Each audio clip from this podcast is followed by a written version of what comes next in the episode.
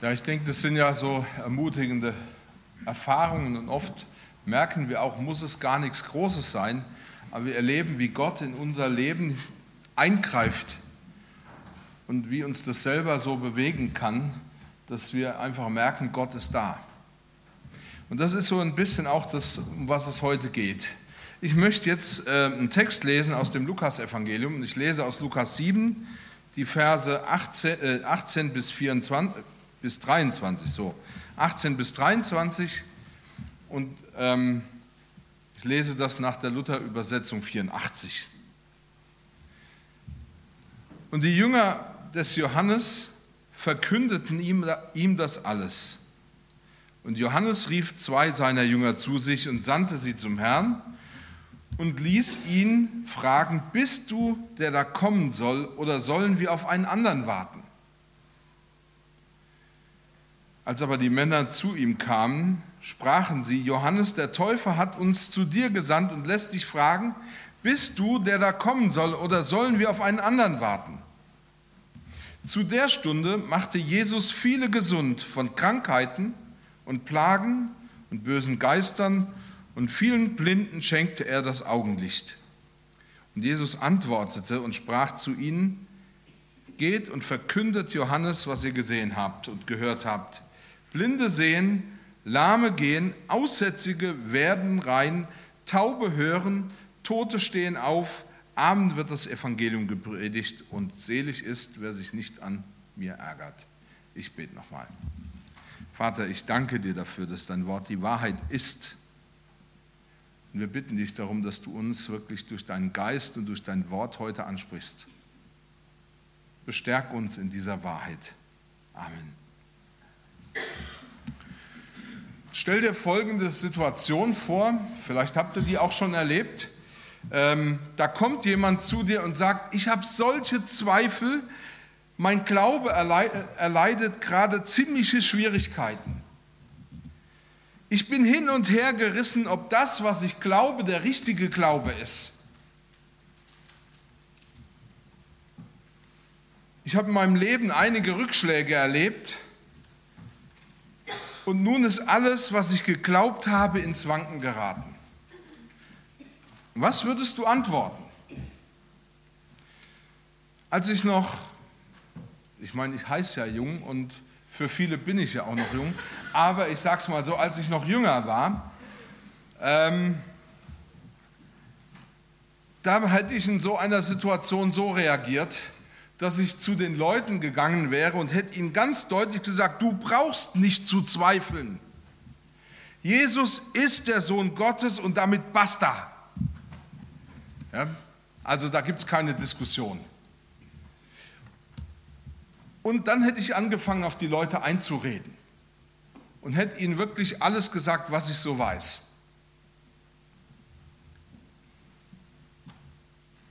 Und ich habe in den Jahren festgestellt, dass ich das immer wieder gemacht habe mit Leuten. Aber ich habe das vor allen Dingen deshalb gemacht, weil ich selber Angst hatte, solche Fragen zuzulassen, weil ich gedacht habe, wenn ich das zulasse, darüber zu diskutieren, was eigentlich so fest für mich ist, dann kommt vielleicht mein eigener Glaube ins Wanken. Dann komme ich plötzlich selber in Probleme. Also habe ich alles dafür gemacht, um die Leute mir vom Hals zu halten, um ihnen wirklich das zu sagen, dass Jesus der Sohn Gottes ist und darüber gibt es keine Diskussion.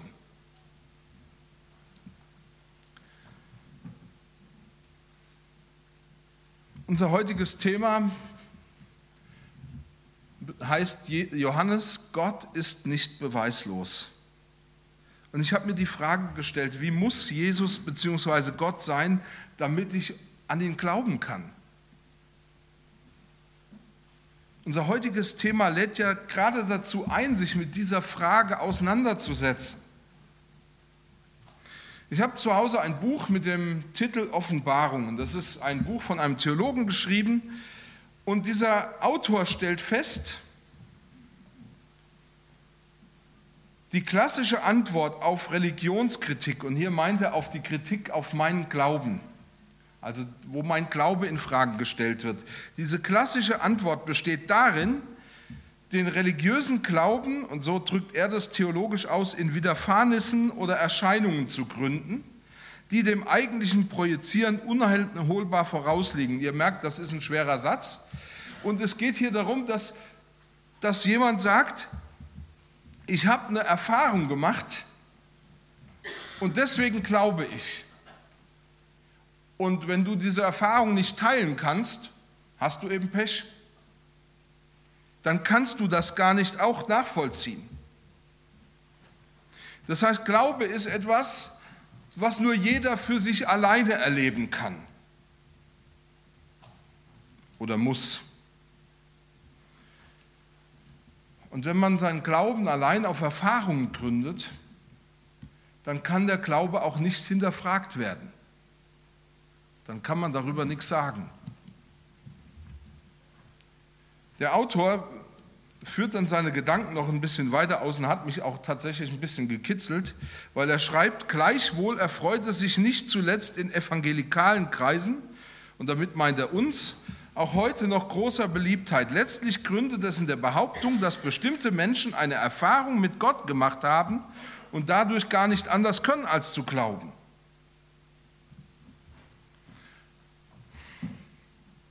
Und als ich das gelesen habe, dachte ich, wenn man allein den Glauben auf das zusammenschmilzt, dass es nur noch eine Erfahrung ist oder nur eine Erfahrung ist, dann kann ich damit alles vom, mir vom Hals halten, was mit Glauben zu tun hat. Dann kann ich das einfach wegbügeln.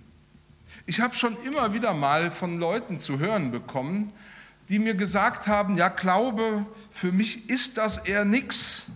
Wenn du deinen Glauben hast, dann ist das ja gut, aber ich könnte das nicht. Und in der Tat, ein solcher Glaube, den ja nur ich alleine für mich erleben kann, ist für andere schwer nachzuvollziehen. Wenn es vor allen Dingen darum, daran hängt, dass ich Erfahrung gemacht habe, dann kann das den anderen mal überzeugen oder eben mal nicht. Aber warum sollten wir trotzdem an den einen, den lebendigen Gott glauben? Warum sollten wir an Jesus Christus glauben?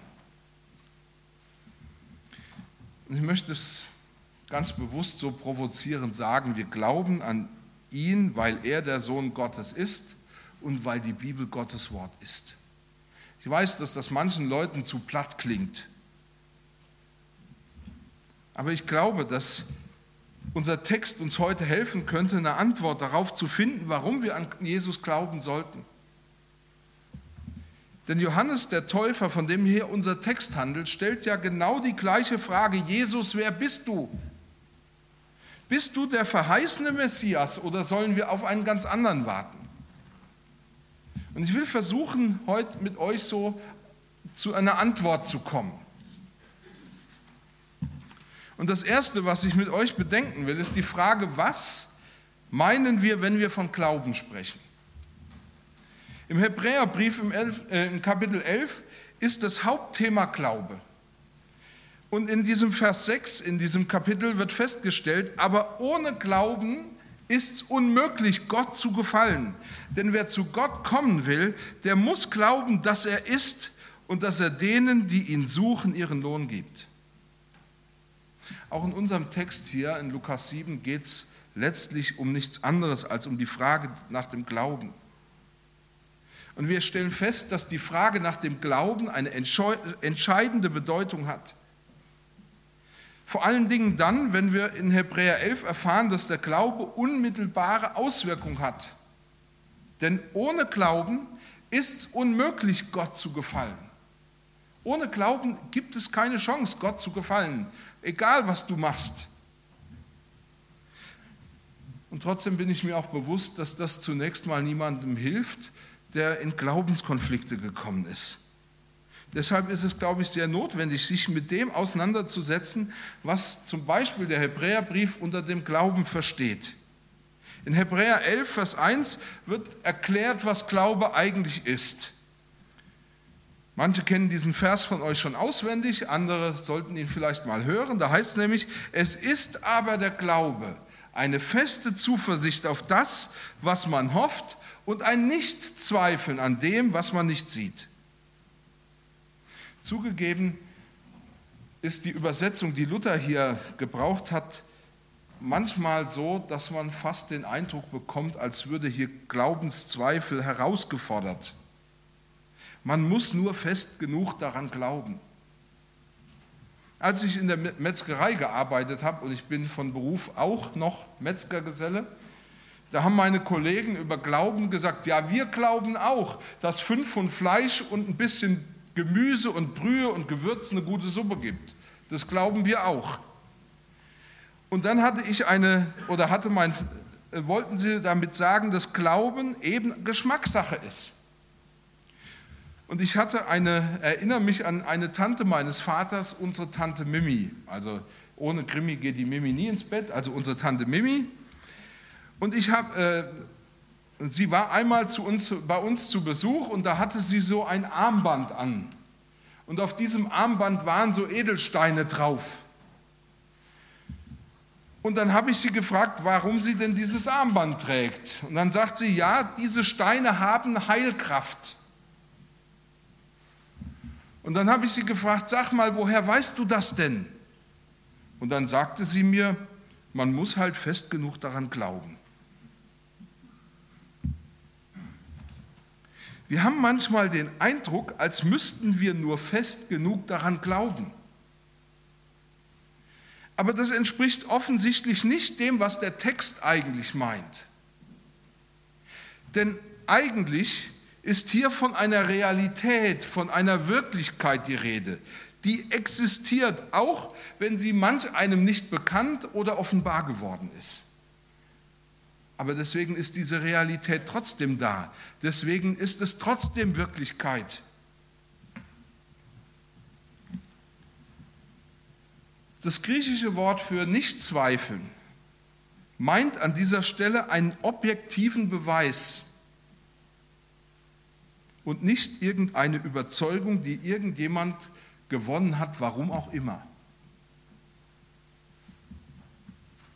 Wenn wir im Duden nachschlagen, was mit Beweis, mit dem Begriff Beweis gemeint ist, dann finden wir zunächst die Beschreibung Nachweis dafür, dass etwas zu Recht behauptet wird. Ein Beweis ist auch eine, äh, ja, die Gesamtheit von bestätigenden Umständen, Sachverhalten oder Schlussfolgerungen. Als Johannes der Täufer Jesus fragen lässt, bist du der, der da kommen soll, oder sollen wir auf einen anderen warten? Antwortete Jesus mit für die damalige Zeit unwiderlegbaren Tatsachen. Im Text steht, zu der Zeit machte Jesus viele gesund von Krankheiten und Plagen und bösen Geistern und vielen Blinden schenkte er das Augenlicht. Und Jesus antwortete und sprach zu ihnen, geht und verkündet Johannes, was ihr gesehen und gehört habt. Blinde sehen, Lahme gehen, Aussätzige werden rein, Taube hören, Tote stehen auf, Amen wird das Evangelium gepredigt. Jesus spricht hier von realen Sinneswahrnehmungen. Sie haben gesehen und gehört. Da ist ihnen nichts irgendwie zugeflogen. Sie hatten auch keine subjektiven Eindrücke und Visionen, die nur einer alleine für sich hatte, sondern hier ging es um für die Menschen der Zeit Jesu ganz objektiv nachvollziehbare und sichtbares Geschehen. Jeder konnte sehen, dass da Menschen geheilt worden sind.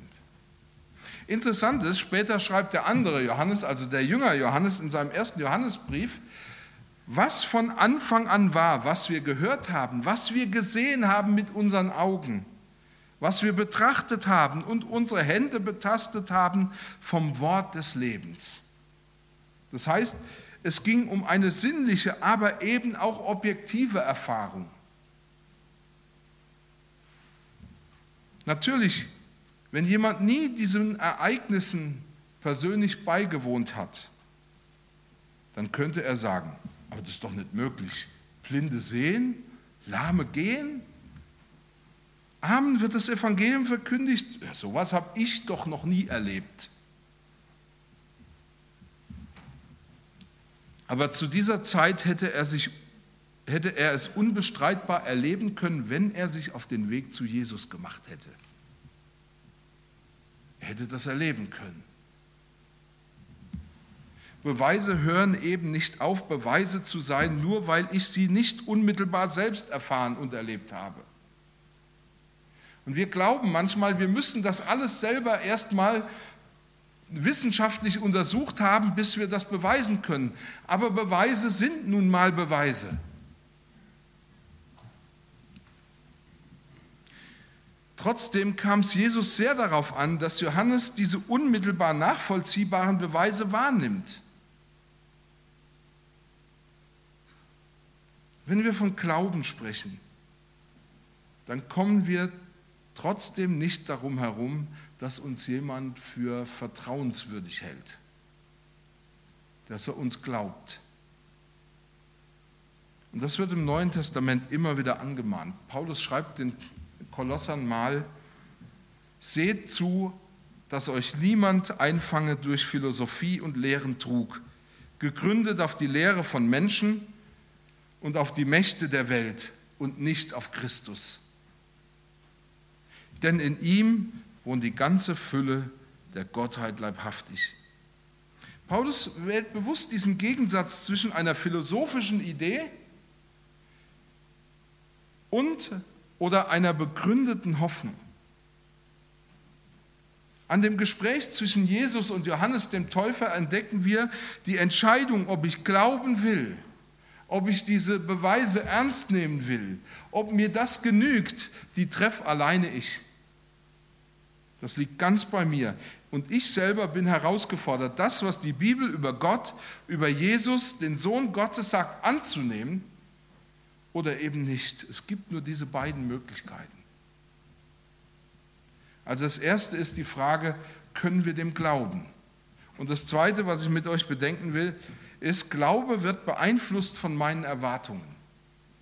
Glaube wird beeinflusst von meinen Erwartungen. Und sandte sie zum Herrn und ließ ihn fragen, bist du der da kommen soll oder sollen wir auf einen anderen warten?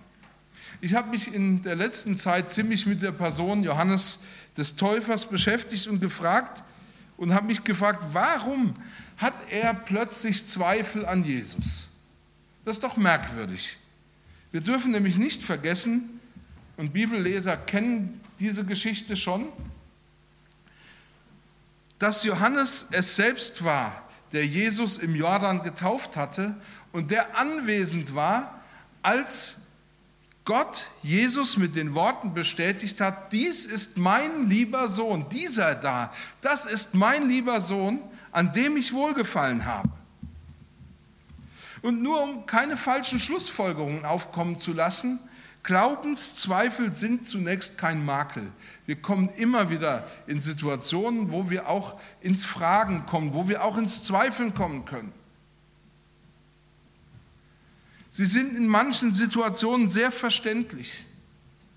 Und wenn wir das Matthäusevangelium lesen, dann entdecken wir, dass Johannes der Täufer, als er Jesus diese Fragen stellte, im Gefängnis in der Todeszelle saß. Er wartete auf seine Hinrichtung.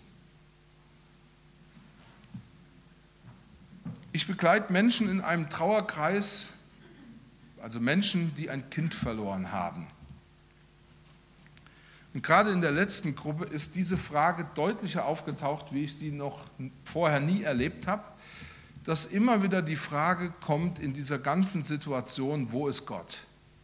Warum kann Gott sowas zulassen, dass er uns das Kind nimmt? Das Liebste, dem wir doch so eine Heimat bieten könnten, dem wir doch so ein, ein Nest bieten könnten, all unsere Liebe geben könnten. Warum?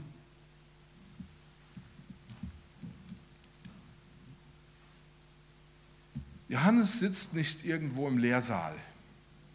Er läuft auch nicht philosophierend mit irgendwelchen Kollegen, wie es die Philosophen der Antike gemacht haben, irgendwo hin und her und diskutiert diese Frage vom grünen Tisch aus, sondern das begegnet ihm selber ganz persönlich.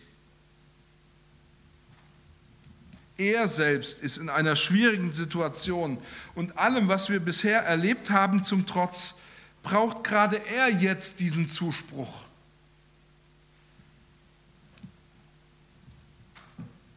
Allerdings habe ich herausgefunden, dass Johannes der Täufer eine klare Botschaft hatte. Und diese Botschaft lautete folgendermaßen.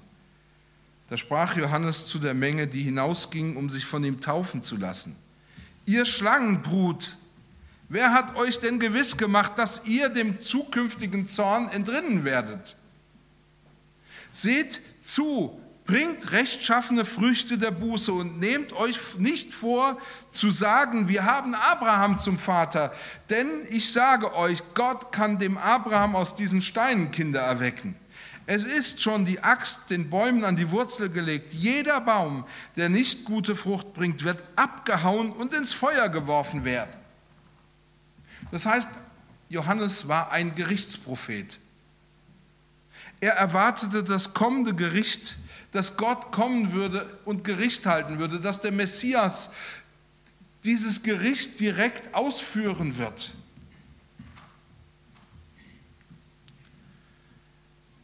Sein Weg, dem Messias den Weg zu bereiten, war der Aufruf zur Umkehr. Sie sollten ablassen von allem falschen Glauben, von allen falschen Lebenspraktiken, von all dem, was sie in dem Leben so gelebt haben, wie es Gott nicht gefällt und entspricht.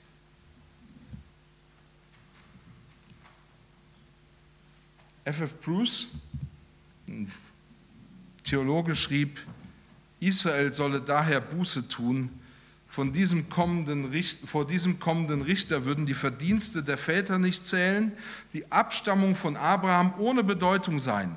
Allein aufrichtige Bußfertigkeit würde der Forderung der Stunde gerecht werden und das kommende Zorngericht abwenden.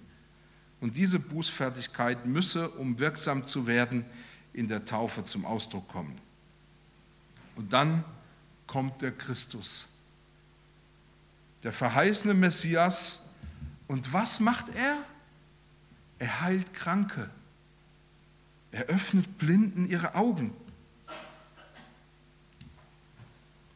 damit sie wieder sehen können. Alles, was Jesus getan hat, schien geradezu das Lebenswerk des Johannes, seine ganze Botschaft, mit der er wirklich mit Ernst, für die er mit Ernst eingestanden ist, geradezu durchzustreichen.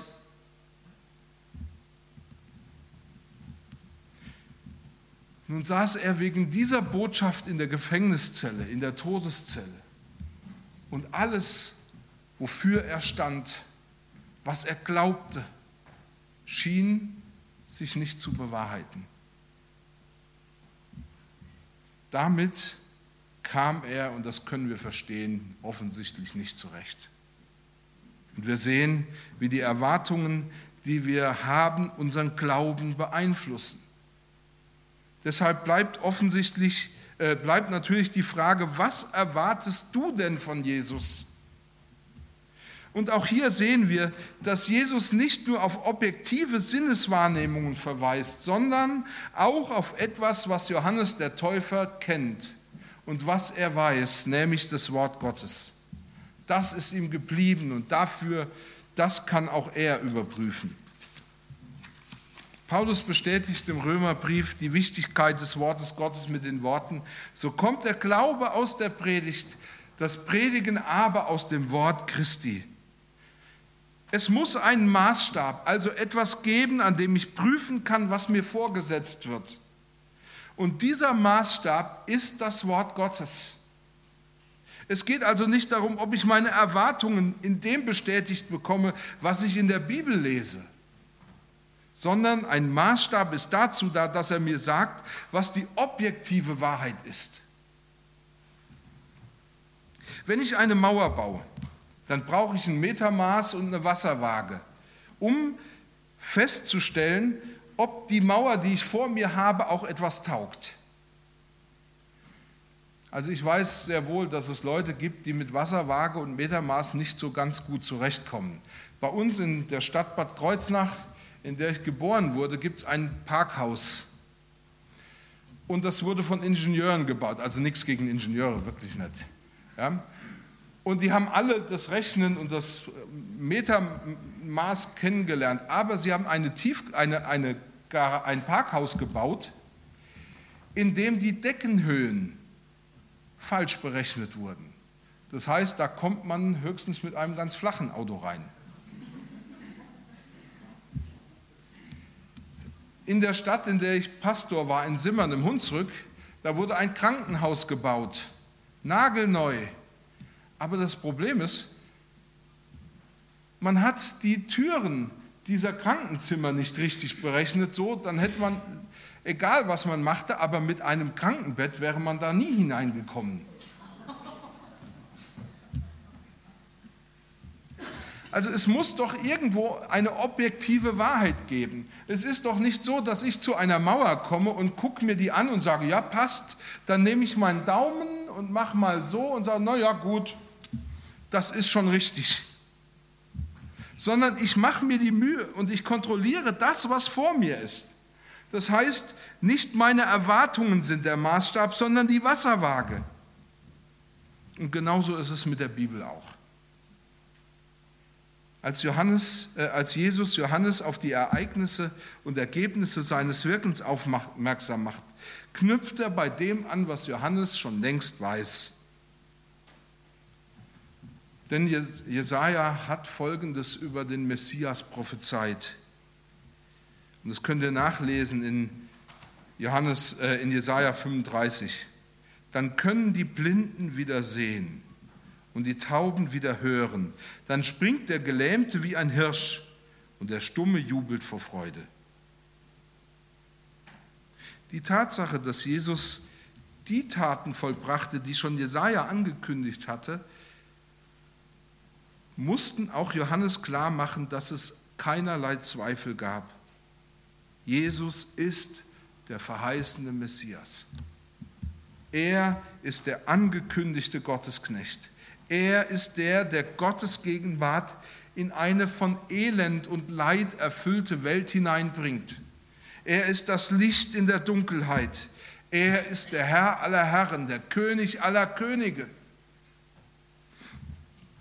Er ist derjenige, der es wieder hell macht. Und natürlich kannst du das wegschieben und sagen, das gilt für mich nicht. Aber du könntest das, was du erfahren hast, auch gebrauchen, um eine Entscheidung für Jesus zu treffen. Gott ist nicht beweislos. Wenn man die Beweise, die Jesus selbst anführt und die zu dieser Zeit, in der Jesus gelebt haben, für alle nachvollziehbar waren, wenn man die ernst nimmt. Aber ich weiß auch, Beweise kann man ignorieren, man kann sie auch ablehnen.